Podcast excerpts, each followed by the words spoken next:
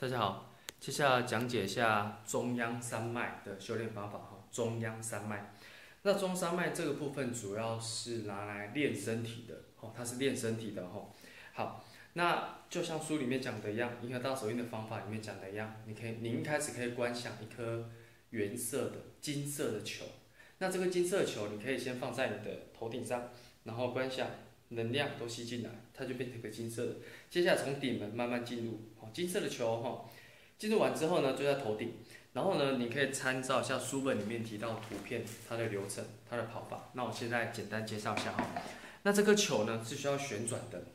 那基本上如果在头上看的话，我您您您在头顶上往下看的话，它应该是逆时针方向旋转。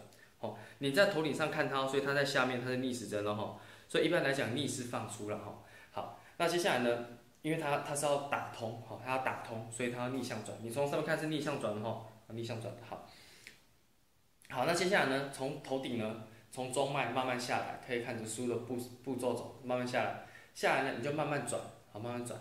那转过去的地方呢，你要观想它的气脉都被打通，就所以它主要是练身体了。所以你你是针对那个器官哦，比如说下下经过心脏就停一下，然后转下转通，好，再经再下来下来经过肚脐，然后到了丹田。丹田的位置是在你的肚脐下面，大概三寸三指腹的位置哈。然后接下来呢，往你的往您的呃平行方向哈，丹田这边哈，往左边动。好，接下来呢，跟你乳头保乳头保持连线哈，慢慢上去，慢慢上去，那上去到你的肩膀，再下来。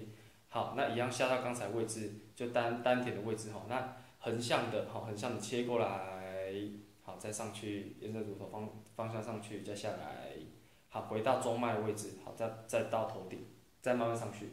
那其实您可以看一下哈，它经过的所有位置啊，哈，它经过的所有位置都是，哦，没有，都是经过重要的器官，都是我们主要的脏器的部分。所以它算是在用你的意念，在让这些器官可以更通畅一点，哦，可以更通畅一点。那因为神通这种东西，身体是一个很好的修炼的工具，所以练练就这些。如果你身体更好，你的观想。就会更更集中意识，哈，它意识更集中，那当然就会观想更清楚，就更有效果。所以它算是一个帮助修炼身体啊，并且让身体更健康的一个方法，哦，中央三脉，好，谢谢。